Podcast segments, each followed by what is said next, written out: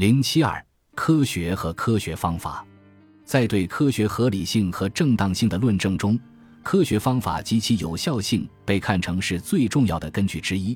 它不仅被认为是科学之所以为科学的主要特性，也是科学主义者信奉科学的主要原因。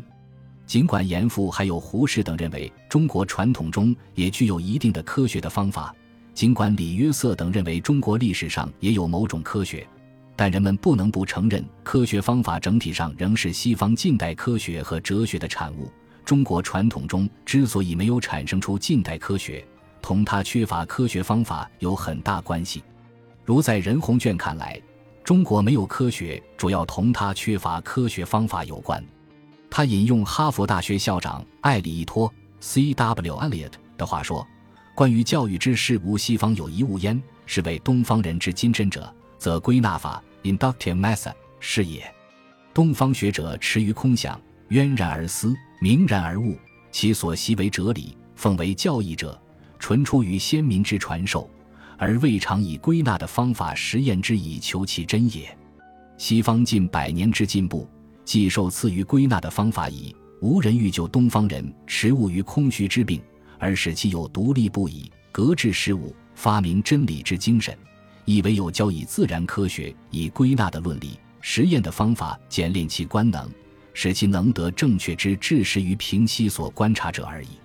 艾里伊托今译艾略特，一八六九至一九零九，他对哈佛大学的转型和发展做出过卓越的贡献。任鸿卷认为艾略特的说法十分正确，他对中国为什么没有产生出近代科学提出了恰当的解释。对科学主义者来说，科学及其知识根本上是他的方法的结果，没有科学的方法就没有科学和知识。如严复喜欢用培根的话强调说：“史学为一切法之法，一切学之学，明其为体之尊，为用之广。”西方的惊人发展，西学之所以详实，天寒日起，民智滋开，而一切皆归于有用者，正以此耳。丁文江认为，不管研究什么。只有用科学方法得出的结论才是可靠的知识，因为我相信不用科学方法所得的结论都不是知识。在知识界内，科学方法万能，科学是没有界限的，凡百现象都是科学的材料。凡是用科学方法研究的结果，不论材料性质如何，都是科学。科学的本质不在于材料，而在于方法。只要使用正确的方法，就能得到科学知识。在知识界里，科学无所不包。所谓科学与非科学，是方法问题，不是材料问题。凡世界上的现象与事实，都是科学的材料。只要用的方法不错，都可以认为科学。胡明甫说：“科学的根本在于特异的方法，而不在于取材。”任鸿卷也强调：“科学的本质不在于物质，而在于它的方法。”现在的物质还是数千年前的物质，为什么现在有科学而古代没有？原因很简单，就在于现在使用了科学的方法，而古代没有。如果真正掌握了方法，那么所看到的事实无非科学。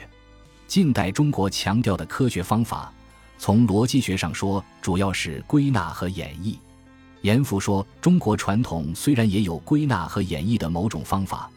不幸的是，两者没有得到应有的发展和运用。与之不同，西方则充分发展了这两种方法。即关西人明学，则见其于格物致知之事，有内咒之术焉，有外咒之术焉。为此，他翻译了穆勒明学上半部与耶方斯的《明学浅说》，并在不少场合阐释归纳、演绎的性质和意义。只是当时他将归纳和演绎翻译为内咒和外咒。或内导与外导，而清末之后，人们则普遍接受了日本的归纳和演绎的翻译。严复解释归纳说：“内咒云者，察其曲而知其全者也；执其微以会其通者也。与此不同，外咒云者，举公理以断众事者也；设定数以逆未然者也。”强调实证和证据的胡适认为，归纳和演绎是科学必不可少的两种方法。近来的科学家和哲学家渐渐地懂得，假设和证验都是科学方法所不可少的主要分子，渐渐地明白，科学方法不单是归纳法，是演绎和归纳相互为用的，忽而归纳，忽而演绎，忽而又归纳，时而由个体事物到全称的通则，时而由全称的假设到个体的事实，都是不可少的。胡明复强调，归纳和演绎方法是科学的特异之处，认为演绎是从一事一理推及他是他理，他所根据的事理是已知的或假设的，所推得的事理则是已知事理的变体或属类。归纳是从观察事变、实时入手，比较审查、分析、归类，从中求得事变、实时中的常理。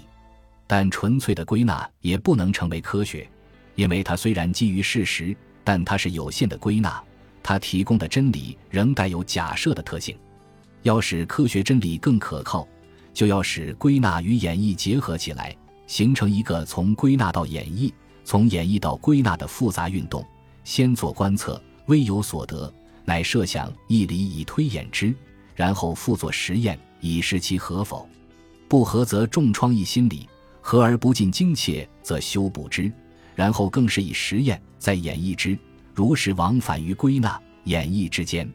归纳与演绎既相兼而进，故归纳之性不失，而演绎之功可收，斯为科学方法之特点。任鸿隽强调，归纳是实验的，它最能带来知识的进步。没有归纳就没有科学。人们除了从逻辑学上强调归纳与演绎方法之外，还从一般意义上谈论科学方法。如丁文江认为，科学方法是对事实和现象进行分类，并从中求得法则。所谓科学方法，是用论理的方法把一种现象或是事实来做有系统的分类，然后了解它们相互的关系，求得它们普遍的法则，预料它们未来的结果。如何兆清认为，科学方法有观察、实验、分类、分析、总和、假设、创设学说和定律等。他还对这些方法一一做了解释。整体上，近代中国倡导科学方法的人都注重观察、实验等实证的方法。如严复说：“一理之名，一法之利，必验之物物事事而皆然，而后定之为不易。其所验也贵多，故博大；其收效也必恒，故悠久；其究极也必道通为一，左右逢源，故高明。”严复认为。西方科学的惊人发展，同源于验证密不可分，而三百年来科学功力所由再再见及不可复摇者，非必理想之妙过古人也，亦以言于印证之故。如在胡适看来，科学的方法说来其实很简单，只不过是尊重事实、尊重证据，只不过是大胆的假设、小心的求证。科学方法只是大胆的假设、小心的求证十个字。没有证据，只可悬而不断；证据不够，只可假设，不可武断。必须等到证实之后，方才奉为定论。从强调实证、经验和反对形而上学说，胡适是中国科学主义和实证主义的代表性人物，而严复则不是，因为他还肯定形而上学和超自然现象。